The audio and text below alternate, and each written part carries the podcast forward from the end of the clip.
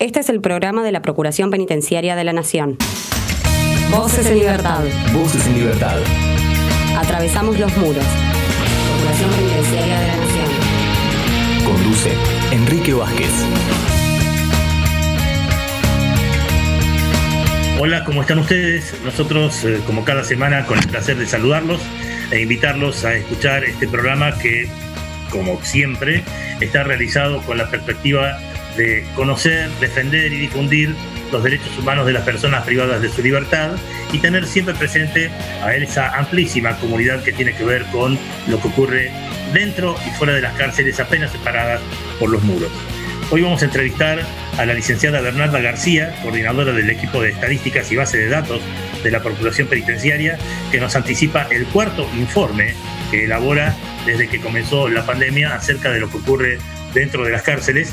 Y ya que es 20 de agosto, Día del Activismo por la Diversidad Sexual, vamos a entrevistar a María Pía Ceballos, coordinadora del programa de promoción de empleo para personas travestis y transexuales de la Subsecretaría de Políticas de Igualdad y Diversidad del Ministerio de Mujeres, Género y Diversidad de la Nación.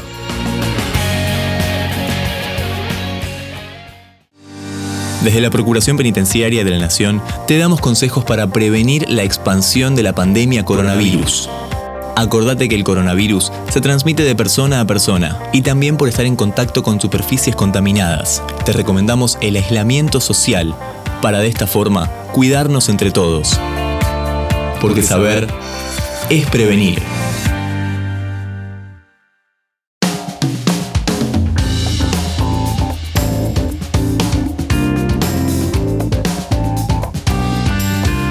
Tiempo que le agradecemos eh, su nueva demostración de buena predisposición, perdón por la redundancia, la cacofonía, eh, junto a Florencia Sosa, digo, nuevamente le agradecemos su buena predisposición para con nosotros a la licenciada Bernarda García, la coordinadora del equipo de estadísticas y base de datos de la Procuración Penitenciaria de la Nación, porque en el curso de la pandemia ya como tres veces que interrumpimos su trabajo, su eh, trabajo domiciliario, este, con esta necesidad que tenemos todos de la actualización del informe estadístico de la PPN respecto de lo que ocurre en las cárceles y particularmente en el marco de la pandemia COVID-19. Bernarda García, me gusta saludarte, muy buenas tardes. Hola, muy buenas tardes a todos ustedes y gracias por la invitación. Al contrario, los agradecidos somos nosotros. ¿Qué tiene de actualización este informe estadístico?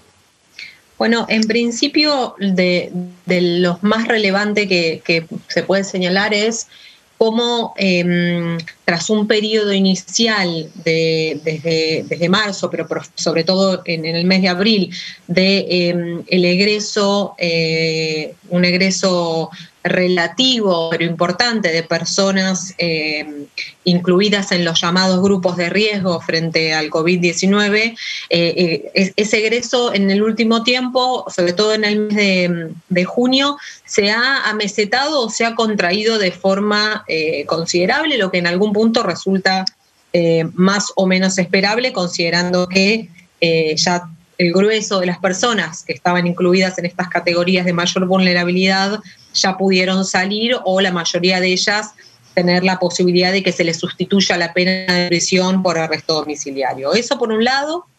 Por otro lado, también es muy eh, preocupante la situación de las personas alojadas en alcaldías y comisarías de la policía de la ciudad. Como ustedes recordarán, el Servicio Penitenciario Federal al comienzo de la pandemia eh, aprobó una, una, restricción que posteriormente fue modificada, pero que básicamente eh, prohibía el ingreso de nuevas personas detenidas a las cárceles del SPF y eso, por supuesto, generó una situación de cuello de botella en los centros de detención no penitenciarios de otras fuerzas de seguridad.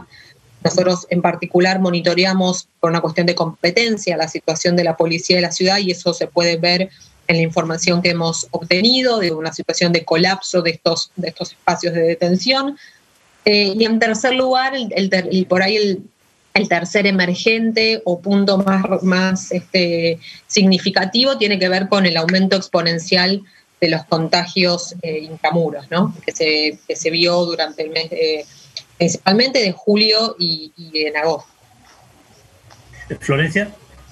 ¿Qué tal, Bernarda? Como ustedes bien comentaban, este ya es el cuarto reporte que publica la, PPN, que invito a todos y a todas a que lo puedan, lo puedan ver en nuestra página web. Eh, ¿Por qué crees que es importante producir este tipo de información, Bernarda? Especialmente eh, periódicamente, porque como digo, ya, ya es el cuarto reporte. Es importante porque la producción de información, como como siempre decimos, tiene eh, distintos, tipos de ventajas. En primer lugar, porque ofrece, em, porque brinda la posibilidad de hacer diagnósticos. Primero porque porque brinda la posibilidad de saber qué es lo que está ocurriendo. Eso como lo más básico, qué es lo que está ocurriendo en espacios que se caracterizan por un fuerte hermetismo, por una fuerte invisibilización, como son em, todos los espacios de, detención. Eso en primer lugar ofrece por lo menos en términos cuantitativos, en términos generales, ofrece por lo menos unos primeros indicadores respecto de qué está ocurriendo en términos generales y respecto de algunas prácticas en particular eh, con las personas privadas de su libertad. En segundo lugar, la información sirve para poder trazar diagnósticos, y sin ninguna política pública o ninguna intervención, pensando en el caso de la Procuración, ninguna intervención em, seria que después produzca resultados eficaces puede realizarse, puede diseñarse sin haber hecho previamente un diagnóstico y la información eh, confiable y actualizada para esos diagnósticos, por supuesto, es eh, un punto indispensable. Y en tercer lugar, y en términos generales, digo, la producción de información también es un paso indispensable para la eh, reducción, es, es, una instancia muy primigenia, podríamos decirle, para em, la prevención y la erradicación de las peores prácticas que suceden al interior de la cárcel. O tampoco es posible monitorear las vulneraciones de derechos eh, ni, pensar en intervenciones concretas sin tener, sin conocer cómo funciona la cárcel y cómo esas vulneraciones en concreto se producen. Bernarda, mencionaste algo que me quedó tintineando en la cabeza. Hablaste de aumento de contagios intramuros en julio. Sí. ¿Qué es eso? Hasta el mes de em, hasta el mes de abril, por lo menos en el SPF, no se habían producido ningún, no se había producido ningún contagio. Digo, las eh, distintas decisiones administrativas que se habían tomado, principalmente la suspensión de las visitas de, familiares y de actores externos, em, y, ese tipo de medidas preventivas surtieron bastante efecto al principio, dilatando la producción o la emergencia de los primeros contagios. El primero de ellos, por lo menos en el SPF, se produjo en abril. Eh, lógicamente, digo, quienes, quienes pusieron en circulación el virus fueron los agentes penitenciarios, que eran los únicos que eh, salían y ingresaban eh, a las prisiones. Después, digo, distintas medidas que se quedaron a medio camino, Em, o que no resultaron tan eficaces, em, generaron que durante mayo y junio aumentaran los contagios en, en un aumento que podríamos clasificar como relativamente contenido y eso se disparó de forma muy brutal eh, en julio. Digo, piensen que de junio a julio eh, se quintuplicó la cantidad de contagios en, contextos de encierro, ¿no? Mm. Quintuplicó, o sea, eh, 500% estás diciendo de aumento. Claro, pasamos de 43 contagios en junio, cuantificando las personas, los casos positivos de personas alojadas en el SPF, en la policía, en, las, en los centros de detención de la policía de la ciudad y en los institutos de régimen cerrado de la Ciudad Autónoma de Buenos Aires. Pasamos de tener 43 en junio a 194 en julio. Florencia.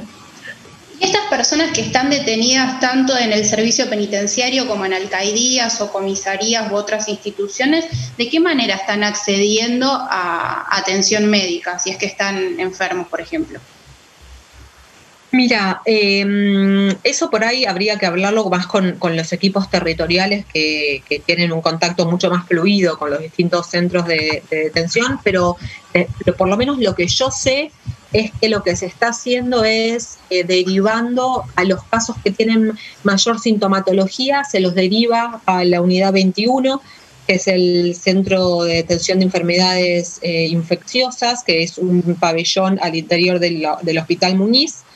En esos casos se, amplió, mm, se amplió mucho la cantidad de camas disponibles para, el alojamiento de estas personas que presentaran síntomas leves o más o menos graves y después en el resto de las unidades lo que se está haciendo es separar a las personas en distintos lados de las unidades para que puedan cumplir con el aislamiento eh, obligatorio.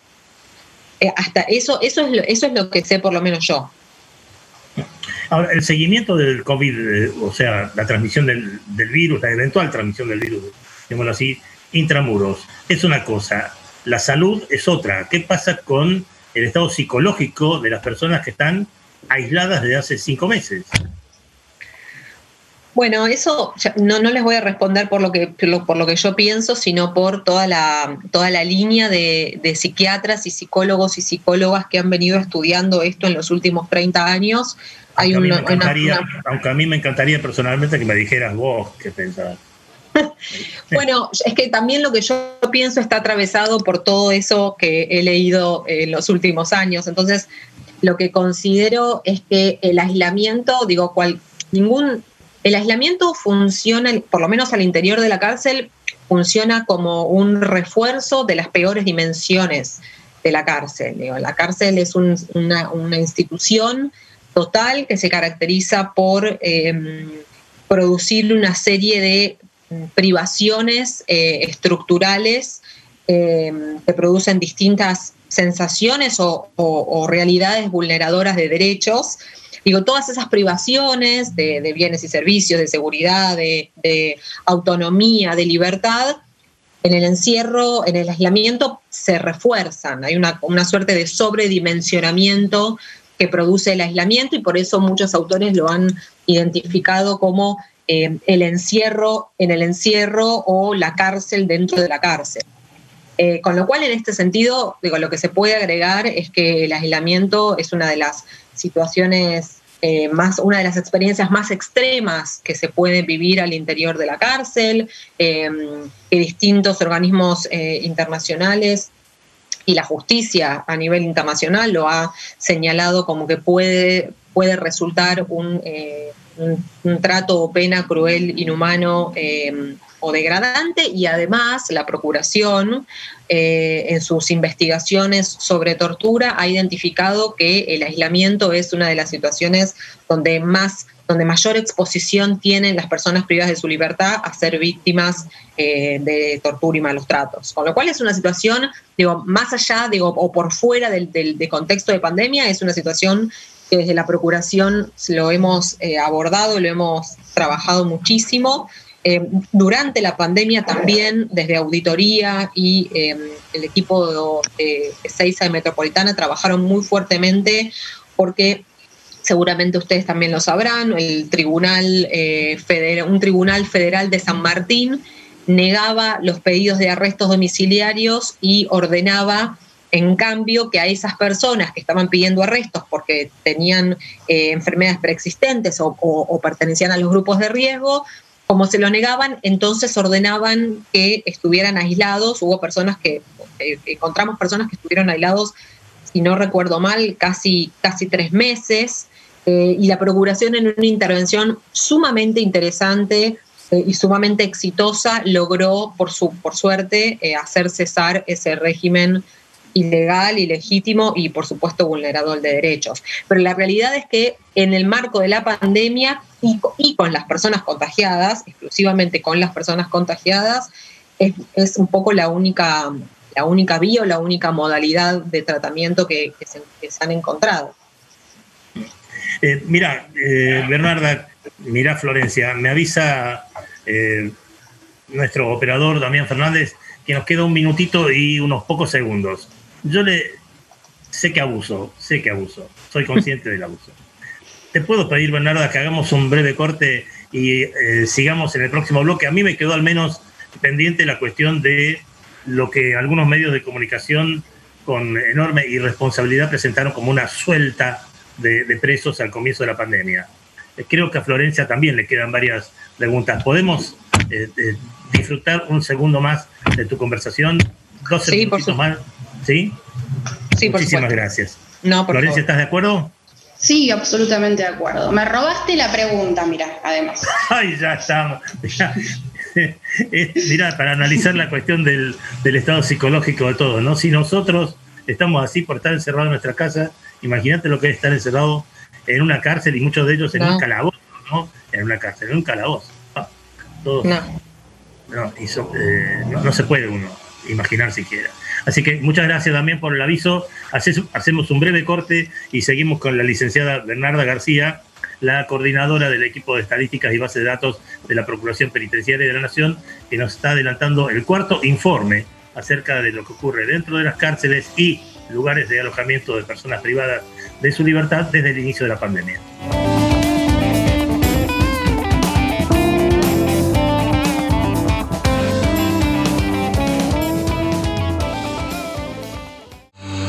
Seguinos. Twitter, arroba ppnarg. Facebook.com barra ppnarg. Informate, ppn.gov.ar. Voces en Libertad. Voces en Libertad. Un programa de la Procuración Penitenciaria de la Nación. Esta semana actuó de Villoqueta nuestra Florencia Sosa.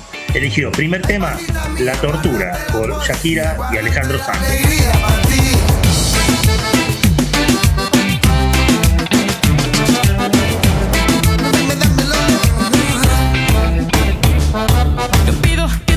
Los días sean de sol. No pido que todos los viernes sean de fiesta. Y tampoco te pido que vuelvas rogando perdón. Si lloras con dos ojos secos y hablando de ella.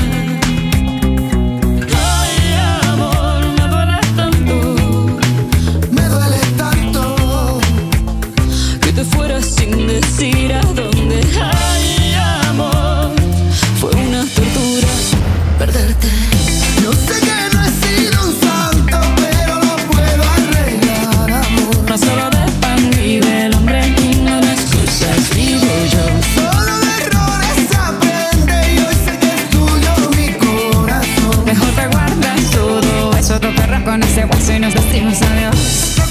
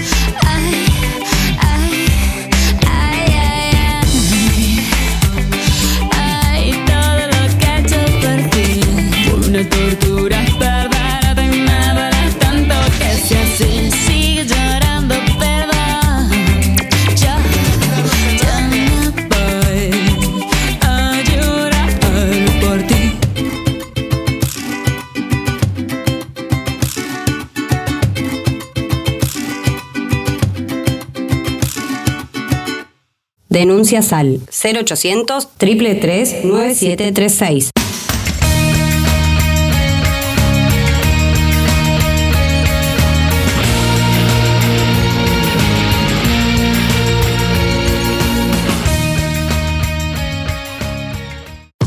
Voces en Libertad. Voces en Libertad. Un programa de la Procuración Penitenciaria de la Nación. De la Nación. 25 años defendiendo los derechos de las personas privadas de su libertad. Privadas de su libertad. PPN te informa, ante la presencia de los síntomas fiebre y tos, fiebre y dolor de garganta, fiebre y dificultad respiratoria, no te automediques. Consulta inmediatamente al sistema de salud a través de cualquiera de estos teléfonos 0800-222-1002, 4292-3896 o llamando al 107. Porque saber es prevenir.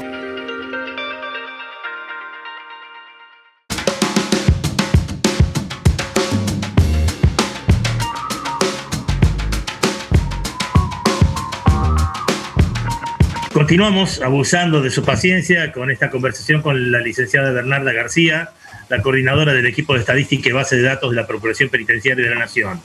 Eh, nos estaba presentando el cuarto informe de la Procuración desde que comenzó la pandemia, o al menos el aislamiento obligatorio el 20 de marzo pasado.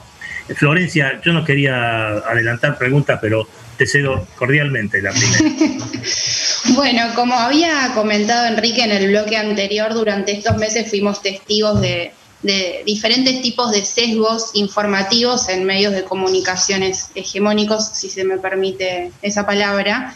Eh, durante el cual se habló durante mucho tiempo de liberaciones masivas. Sin embargo, cuando nosotros miramos este reporte que presenta la Procuración, se habla de egresos por modalidad. ¿Vos me podrías definir qué tipos de egresos se dieron durante estos meses, Bernarda?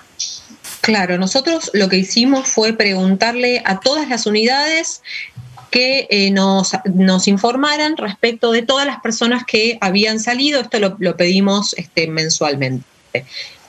Y, en resumen, digo, todas las modalidades por las cuales una persona puede salir de la cárcel y quedar en, digo, por fuera del sistema penitenciario es por eh, las libertades anticipadas, por escarcelaciones, absoluciones, em, expulsiones y por agotamiento de pena, por supuesto, y por arrestos domiciliarios.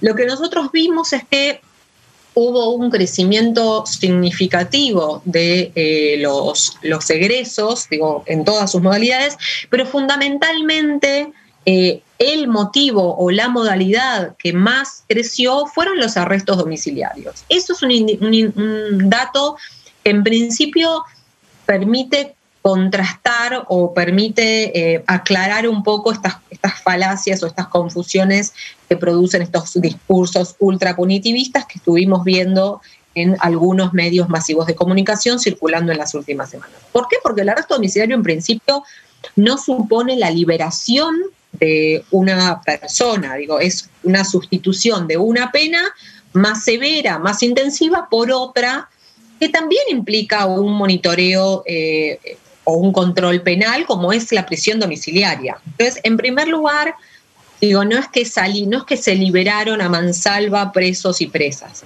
En segundo lugar, el resto de las modalidades, si bien hay algunas que no se informó específicamente, después lo que uno ve es que, bueno, las personas que agotaron su condena, no sé, por ejemplo, les dieron tres años, cumplieron los tres años, digo, esas personas hay que liberarlas, digo, lo dice la ley y si no lo liberás, estás cometiendo un delito gravísimo como es la privación ilegítima de la libertad. Digo, por otro lado. Y después, las personas que accedieron a libertades anticipadas lo hicieron a través de una orden judicial que evaluó que esa persona cumplía los requisitos temporales y calificatorios señalados también por ley. Entonces, en ese sentido, y además después cuando uno ve en términos cuantitativos, digo, al inicio de la pandemia el servicio penitenciario había ofrecido una suerte de listados de personas que se encontraban en situación de extrema vulnerabilidad por, frente al COVID, por pertenecer a grupos de riesgo, que más o menos da un porcentaje similar al, al del total de personas eh, egresadas de la cárcel eh, que salieron a lo largo de estos meses. más o menos era entre un 15 y un, y un 17%, que es más o menos lo que, lo que nos da hoy en día si contabilizamos cuántas personas habían al inicio de la pandemia y cuántas personas privadas de su libertad en el SPF hay al día de hoy. Por supuesto que si uno mira por colectivos, lógicamente los de mayor vulnerabilidad eh, experimentaron una, una reducción mayor. Pero entonces, eh, si vamos con la lógica de la información, ¿las cárceles están despobladas ahora, Bernarda? Mira, las cárceles no solamente no están despobladas, sino de acuerdo a las distintas definiciones de los organismos internacionales y de acuerdo al propio proyecto de ley que ha impulsado la Procuración eh, para la eh, prevención de la sobrepoblación y la fijación de cupo, deberíamos decir que el SPF está funcionando en una situación crítica, porque tiene el 95% de sus plazas declaradas ocupadas. Con lo cual, no solamente no está despoblada, funciona el 95%, como decía, es una situación eh, en donde debería declararse eh, o, debería sostenerse la situación de emergencia, pero además no solamente eso, sino que, como les contaba en el bloque anterior, tenemos a personas colapsando los distintos espacios de detención de otras fuerzas de seguridad, con lo cual lejos de tener una situación eh, despoblada, tenemos una situación urgente, alarmante, que por supuesto requiere de intervención. Florencia. Sí, me quedé pensando en cuanto a los arrestos domiciliarios. ¿Cuál es la situación, si, si tenés conocimiento de estos datos, de las mujeres cis y trans aproximadamente? ¿Cuántas han, han podido ir a sus casas y quiénes se están ocupando, no sé, de acercarle alimentos, ya que ellas no pueden salir porque están en arresto domiciliario? Lo que, lo que te puedo responder esa, esa pregunta, Flor, eh, en términos cuantitativos, que es de alguna forma mi, lo mío. Em, las mujeres cis eh, y las mujeres trans eh, experimentaron un, descenso significativo. Digo, pasamos de tener 886 mujeres detenidas en el SPF a marzo del 2020 a tener 626 a fines de julio. Digo, esa reducción, eso es una reducción de el 29% eh, del universo. Y en el caso de las mujeres trans se redujo un 31%. Eh, Ahora bien, digo, no, desconozco cuáles han sido los distintos eh, dispositivos que se han implementado para poder hacerles llegar, digo, todas o, cumplir con sus, con sus necesidades básicas a estas mujeres, pero digo, también es algo sumamente abordado, las dificultades que ellas tienen eh, digo, que no son subsanadas con el mero arresto domiciliario. Por supuesto, les genera una situación de menor severidad en, su vida cotidiana, eh, pero por supuesto produce todos estos problemas que vos bien señalabas, Florencia.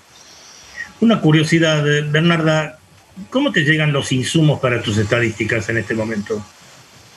Eh, en principio, hay una buena circulación de información entre los equipos territoriales y las distintas eh, unidades y en el caso de, la policía, eh, las distintas divisiones que producen datos.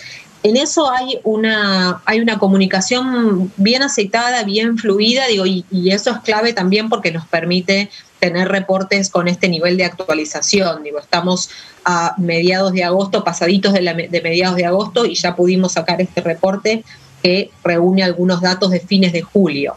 Entonces ahí la circulación de información es eh, fundamental. Y después esa información que nosotros recopilamos de, información también de, primera mano eh, o de primera eh, o de fuente primaria, como el caso de las medidas de fuerza. Después también nosotros llevamos una base de datos que actualizamos de forma semanal, donde, donde cargamos datos de población y alojamiento, con lo cual es un trabajo muy, em, muy minucioso, muy, muy detallado, pero que bueno, nos permite tener estas producciones con datos tan actualizados. Quedan dos minutos y eh, quiero cederle la palabra a la pregunta a Florencia para que después no haya reproches, bajen el Sí, Bernarda, eh, toda esta información que vos estás brindando tiene que ver con el Servicio Penitenciario Federal. ¿También pudieron hacer algún análisis con respecto a los egresos en los institutos de menores en la ciudad de Buenos Aires? Bueno, también nosotros obtenemos información. Ahí no, no logramos obtener información sobre las personas egresadas, sino que tenemos datos eh, mensuales de cantidad de alojados. Eh, y si tomamos como fecha de corte los últimos días de cada mes, también podemos ver que se produjo una reducción importante de un tercio de eh, los niños, niñas y adolescentes alojados en institutos de menores de la Ciudad Autónoma de Buenos Aires, eh, porque entre marzo y julio del 2020 pasamos de tener 43 niños, niñas adolescentes a tener 29. Con lo cual también, considerando que por supuesto por su corta edad son grupos de vulnerabilidad, pero fundamentalmente porque además hubo, se registraron distintos, dos, dos al menos contagios en los centros eh, de régimen cerrado, es que por supuesto su egreso es sumamente importante. Bueno, sé que te tenemos que dejar la libertad para que inicies otra teleconferencia, eh, lo cual me, obliga a pensar, che, estás muy sobrepasada de trabajo, ¿verdad? Bueno, calculo que, que estamos todos un poco todo el día, quiero decir. Adaptándonos. Al principio me costaba un poco más, porque al estar en casa, eh, bueno, me, costaba un poquito más regular los horarios y demás. Y eh, además, como tengo, como tengo un hijo pequeño, este, a veces también se complica. Pero ahora siento que, estoy acomodada y que, y que, lo regulo bien y que regulo bien mis horarios y puedo compaginar mis actividades con, con la de mi hijo. Así que dentro de todo bien. Te dejo en libertad, te agradezco muchísimo la buena predisposición. Un beso a Vicente por robarle la madre este rato y será hasta muy pronto, Bernarda García. No, por favor, un saludo a vos, Enrique, a vos, Flor, y a Damián. Muchas gracias por la invitación. Esta es la licenciada Bernarda García, la coordinadora del equipo de estadística y base de datos de la Procuración Penitenciaria de la Nación, acerca del cuarto informe que se da acerca de lo que ocurre dentro de los establecimientos de detención de personas desde que comenzó la pandemia COVID-19.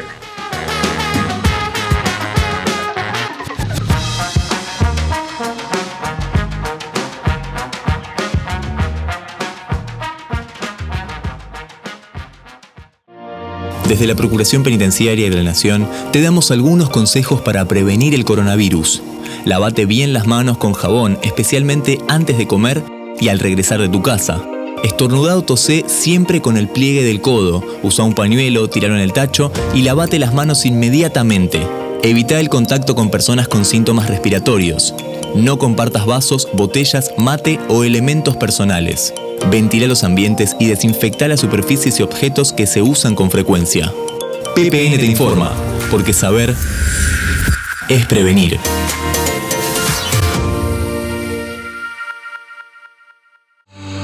Seguinos. Twitter, arroba ppnarg. Facebook.com barra ppnarg. Informate, ppn.gov.ar. Voces en libertad. Voces en libertad un programa de la Procuración Penitenciaria de la Nación. Síntesis de la semana. Noticias en un minuto.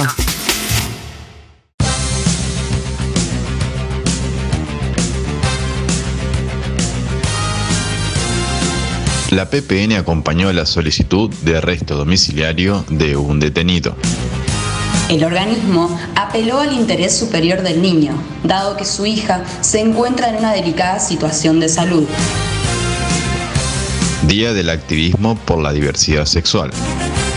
El 20 de agosto se conmemora en nuestro país el Día del Activismo por la Diversidad Sexual, en memoria de Carlos Jauregui, referente del movimiento de lesbianas, gays, bisexuales y transgénero de la Argentina. Campana ponen en marcha un nuevo taller de carpintería en la Unidad 41.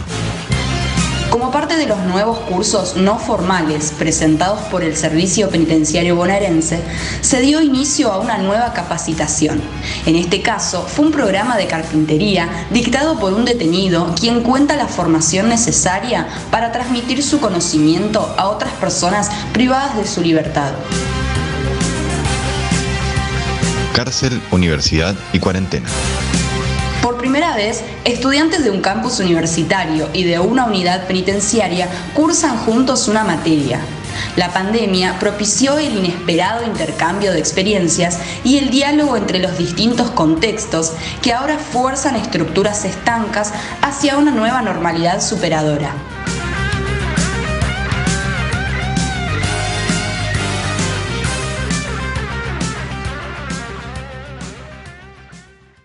Voces en Libertad. Voces en Libertad. Un programa de la Procuración Penitenciaria de la Nación. 25 años. 25 años. Defendiendo los derechos de las personas privadas de su libertad. Privadas de su libertad.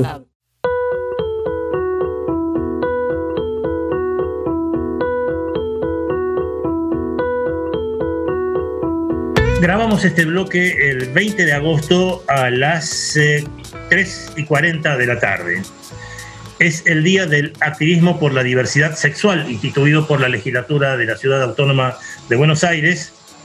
20 de agosto, homenaje al día de nacimiento de Carlos Jauregui, el presidente de la comunidad homosexual argentina. Tenemos el placer de aludir a este Día del Activismo por la Diversidad Sexual.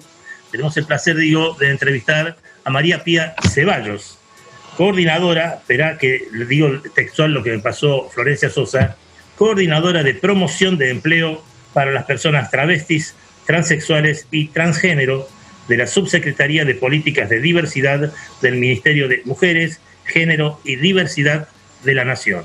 María Pía Ceballos, el placer de saludarte. Muy buenas tardes. Buenas tardes, muchísimas, muchísimas gracias a vos y a todo el equipo de la radio. Al contrario, es un placer. El primero, eh, es un día dedicado, como bien lo dijimos al comienzo, como homenaje al activismo por la diversidad sexual en la ciudad autónoma. Vos, que trabajás en el Ministerio de la Nación, ¿querrías instituirlo a nivel nacional a esto?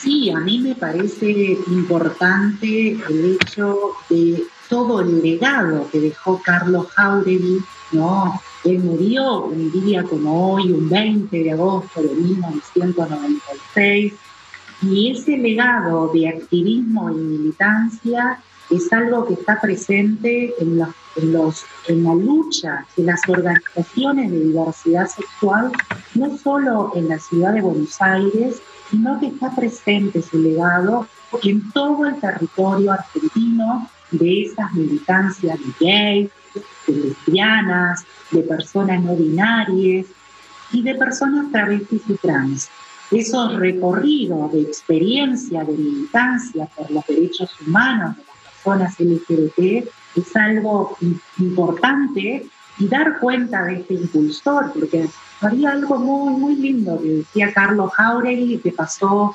a, a la historia, ¿no? En una sociedad que nos educa para la vergüenza, el orgullo es una respuesta política. Esa respuesta política tiene que ver con esa lucha en las calles, en cada una de las provincias, en cada uno de los territorios, en donde se llevó adelante a lo largo de todos estos años luchas importantes, como el matrimonio igualitario, como la ley de identidad de género, como actualmente el cupo laboral trans. Florencia. María Pía, vos recién estabas comentando eh, en este largo camino por la adquisición de, derechos civiles de, todas las personas que habitamos este país, eh, esos derechos adquiridos que fueron muy importantes y que costaron muchos. Eh, pero, ¿qué te parece que falta todavía en este camino?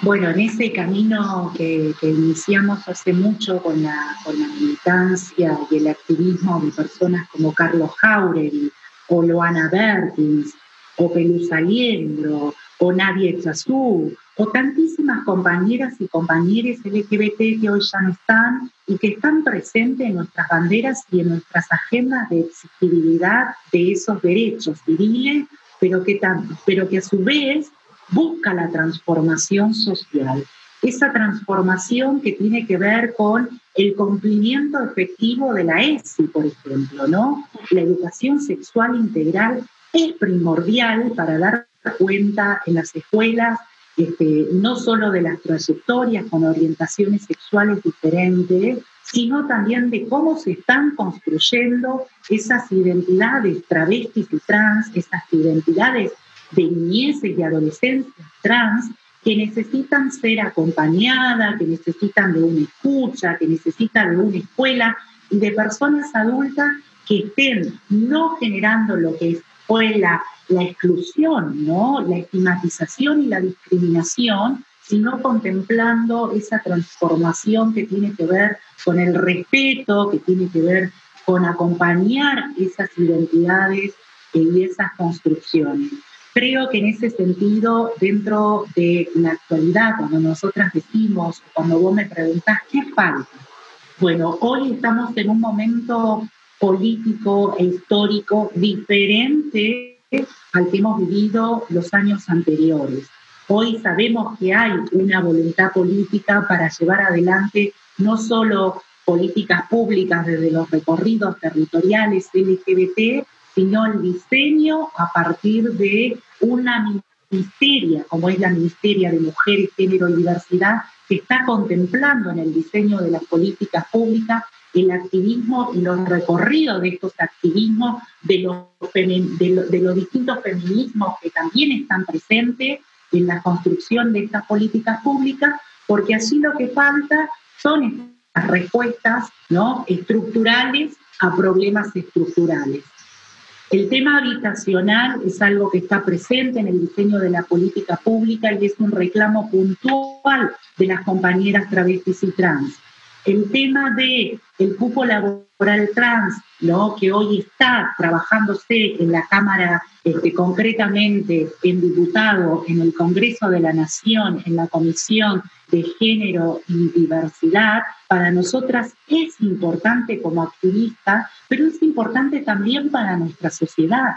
Nosotras necesitamos que esas leyes que, que, vayan, que, que salgan tenga el acompañamiento social, porque lo que hay que modificar tiene que ver con la discriminación y la violencia, tiene que ver con modificar eso que para nosotras en nuestra población trans y travesti es de morirnos a temprana edad. 35 y 40 años es la esperanza de vida hoy en Argentina de una persona trans y para modificar esto se necesitan estas políticas públicas. Ya lo dijo el presidente cuando habla en todo, ¿no? Cuando habla con ese lenguaje inclusivo y que es muy resistido por muchísimas personas.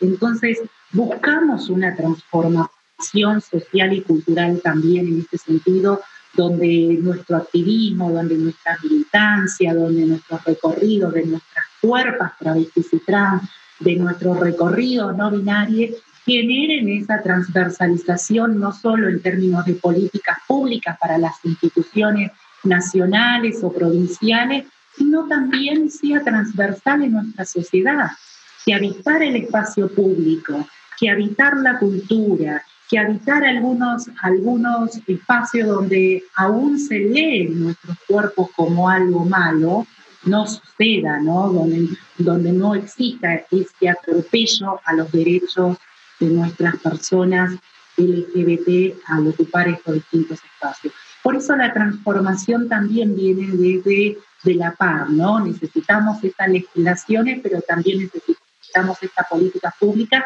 y necesitamos transformar esa, esa cultura y nuestras sociedades para que se logre abrazar este, la diversidad sexual, claramente.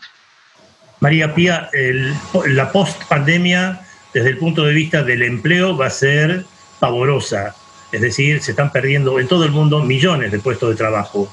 Eh, desde tu lugar, precisamente en la promoción de empleo de las personas trans, transexuales, etcétera, eh, ¿qué se está pensando? ¿Cómo, ¿Cómo piensan afrontar esa post-pandemia con un nivel de desempleo espeluznante? Bueno, nosotras actualmente estamos trabajando con ejes que tienen que ver con la promoción de la empleabilidad y esta promoción de la empleabilidad, instando a instituciones no solo del Estado, de los gobiernos provinciales y municipales, sino también del Poder Judicial, también de los sectores privados como las empresas, de la economía social como el cooperativismo y el emprendedurismo. En ese sentido, una pata fundamental es la formación y capacitación. Ustedes saben que nuestra población travesti trans no ha tenido los mismos accesos que las personas sí. En este sentido, hubo una cadena y ciclos de exclusión y de pobreza que empuja a nuestra población a las economías informales. Esto está presente ¿no? en distintos informes de organizaciones de la sociedad civil, pero también informes ¿no? en este sentido de la Comisión Iberoamericana de Derechos Humanos, donde se afirma específicamente esta exclusión a la economía informal. Y pensar en políticas públicas de promoción de la empleabilidad es partir de estos datos, ¿no? donde se evidencia la precariedad laboral, se, evidencia cómo nuestra población no accedió a la educación formal. Entonces, una parte importante va a estar y está abocada a la formación y capacitación y otra pata también está a la promoción de la empleabilidad en contextos tan difíciles como lo que estamos viviendo, pero que aún así estamos avanzando. Hay localidades ahora en tiempo de pandemia donde se aprobó, por ejemplo, en Cerrillo, en El Carril, en Joaquín de González, en localidades de algunas provincias específicas, en esos consejos deliberantes se aprobó por mayoría y unanimidad el cupo laboral trans. Sucedió lo mismo en la Corte Suprema de Justicia de Tucumán. Después del 23 de febrero se aprobó una acordada en la cual hemos articulado y actualmente ya está en vigencia este formulario para que se puedan anotar las compañeras y compañeros varones trans para aplicar al tema del cupo laboral trans. Sabemos que es muy importante estas articulaciones institucionales desde una mirada interseccional para buscar no solo la inserción, la inclusión de las personas trans, sino una estabilidad, ¿no? que esto sea permanente en el tiempo y para ello hay que dar cuenta de estas trayectorias, de, este, las relaciones que han tenido nuestra población con el empleo y ahí esta relación una relación de este, total exclusión.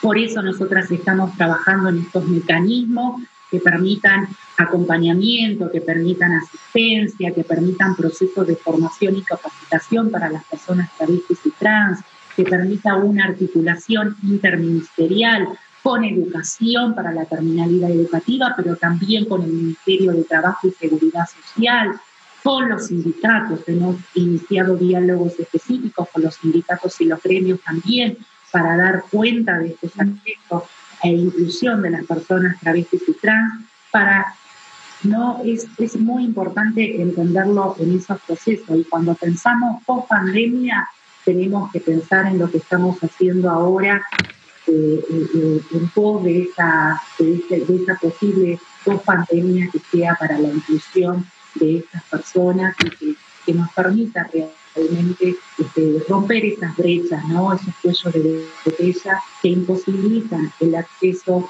a nuestras compañeras y hermanas travestis y En el Día del Activismo por la Diversidad Sexual en la Ciudad Autónoma de Buenos Aires tuvimos el placer de entrevistar a María Pía Ceballos, coordinadora de promoción de empleo para las personas travestis, transexuales y transgénero de la Subsecretaría de Políticas de Diversidad del Ministerio de Mujeres, Género y Diversidad de la Nación. María Pía Ceballos, ha sido un verdadero placer, te agradecemos tu tiempo y tu buena predisposición y será hasta cualquier otro momento. Muchísimas gracias a vos, Enrique, y a todo el equipo por invitarme. Un abrazo gigante y para este día tan especial del activismo, este, Loana Berkins decía de que una persona trans cuando ingresa a la universidad le cambia la vida a esa persona trans. Pero cuando muchas personas trans ingresen a la universidad le va a cambiar la vida a la sociedad. Cuando muchas compañeras trans ingresan a los espacios laborales de los ámbitos públicos y privados, nuestra sociedad se va a transformar, se va a cambiar nuestra sociedad. Hay que apostar a esa inclusión y es fundamental promover desde nuestro activismo y de nuestra militancia en los roles que hoy nos desempeñamos en la función pública para que realmente erradicar esa discriminación y violencia y favorecer siempre a la inclusión de los sectores que han estado históricamente postergados y a los márgenes de los derechos civiles y sociales y culturales. Y que muchísimas gracias, un abrazo gigante. Muchas gracias, sobre todo por acordarte de Loana. Creo que nunca nadie me hizo transpirar tanto como un reportaje que me hicieron para la tele de las madres eh, Loana y, y Eve Pastor de Bonafini. Me hicieron sufrir. De verdad, muchísimas gracias María Pía Ceballos y hasta cualquier oportunidad muy pronto. Hasta luego. Chao.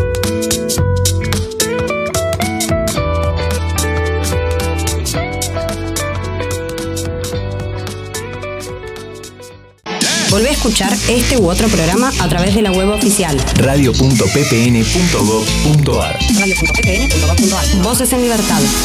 Cinco años. Del segundo tema elegido por Florencia para esta semana, nunca había escuchado hablar ni del nombre, se llama Hacer un puente, ni de los intérpretes. La banda se llama La Franela. Me dice Tomás Rodríguez Ortega que debe estar muy desactualizado porque es una banda vigente. Bueno, nos actualizaremos. Todo lo que tengo es todo lo que intento. Un carnaval, un río bravo, una calle en contramano, un hospital abandonado, la oscuridad. De corazón yo voy andando de tu mano.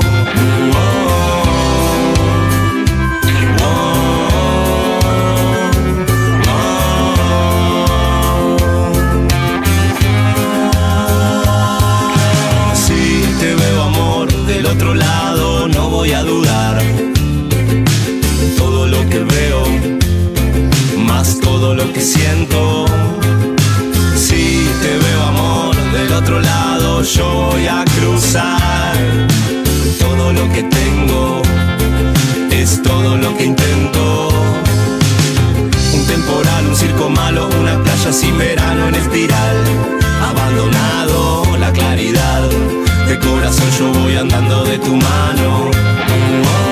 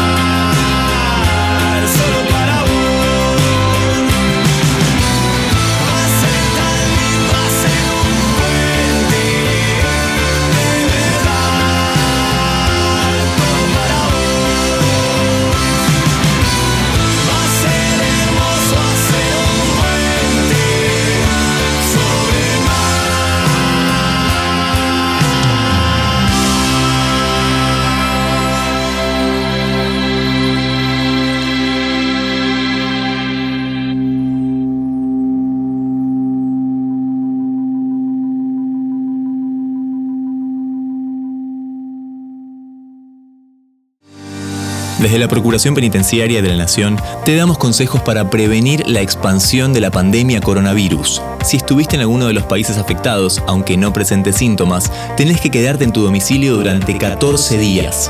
Para más información, ingresa a argentina.gov.ar barra salud barra coronavirus. PPN te informa, porque saber es prevenir.